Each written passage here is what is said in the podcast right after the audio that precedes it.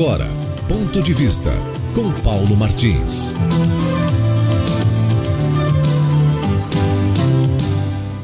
Pois saibam que o PT lançou Benedita da Silva à Prefeitura do Rio de Janeiro para a próxima eleição.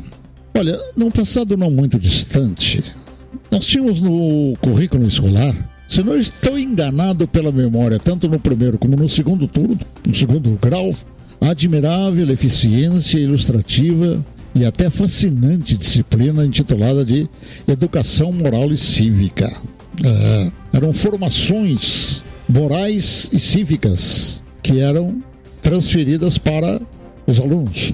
As faíscas malditas de uma verdadeira arte de esgoto que se esbalde na sistemática política brasileira, no entanto, abateram, demoliram, meteram um lockdown, para usarmos uma expressão da moda, na antiga e muito reverenciada, com volúpia até, educação moral e cívica.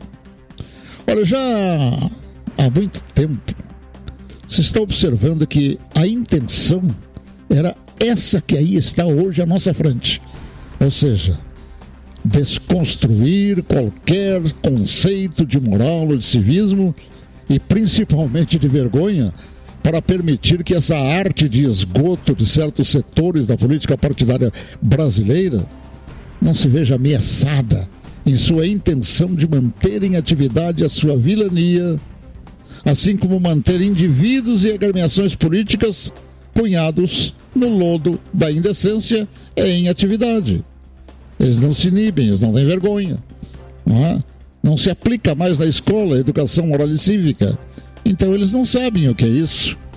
Olha, Benedita da Silva tem o seu nome comprometido por comportamentos deteriorados em seu passado, mas nesse caso aqui não recai sobre ela as imputações de indignidade provocadas por, digamos, um vácuo de moralidade, e sim sobre esse partido político que esteve no poder por 16 anos, demoliu social, econômica e politicamente com a nação, desviou bilhões e bilhões do dinheiro do brasileiro endereçado a vilões de outros países, como também para criminosas empresas do próprio Brasil, partido que a bordo da maior e surpreendente desfaçatez mantém-se na roda viva da política. E isto sem demonstrar um mínimo de constrangimento, um mínimo de vergonha perante a brasileira nação,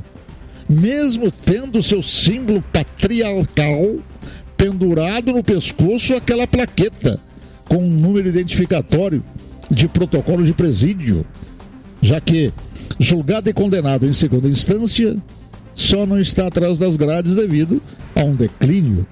É um declínio cavado na lei por um organismo chamado de corte, para favorecê-lo e mantê-lo aqui fora. Aqui fora da tumba criminosa, a qual lhe é legítima como residência de apenados como ele.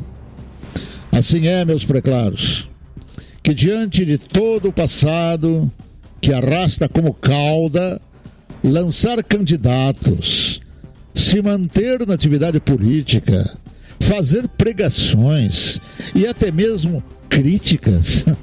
Olha, talvez seja algo mais falso para o PT do que assistir um ateu receber a hóstia e comungar numa missa dominical.